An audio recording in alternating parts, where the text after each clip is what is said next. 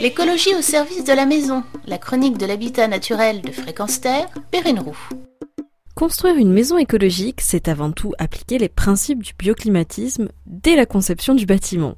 Ils permettent de s'adapter à l'environnement, d'en tirer parti pour mieux le respecter et être économe.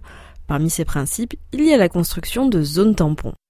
Intégrer des zones tampons chez soi permet de maintenir un bon confort thermique dans les parties intérieures et chauffées de la maison, sans que cela n'implique une dépense d'énergie.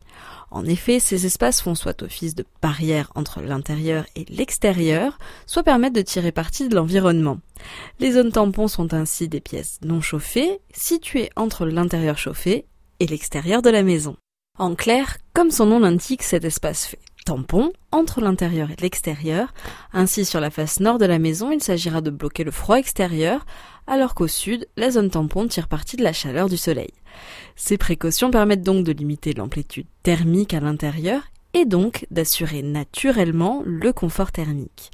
Ces espaces de transition le sont d'autant plus qu'ils ne font pas partie de l'enveloppe isolée de la maison, une condition sine qua non pour constituer des zones tampons, car ainsi la température conservée est celle des pièces intérieures. Les zones tampons sont donc de deux types. Tout d'abord, au nord, ces pièces constituent une barrière contre le froid. Garage, cellier ou couloir, elles ont un rôle passif, comme une couche isolante supplémentaire, absorbant le froid et évitant que celui-ci s'infiltre à l'intérieur. De plus, elles sont placées sur la route des vents dominants qui soufflent sur les murs et les refroidissent. La zone tampon fait ainsi office de coupe-vent. D'autre part au sud, la zone tampon est une véranda ou une serre et elle a un rôle actif. Elle tire parti de la chaleur du soleil pour chauffer l'intérieur de la maison.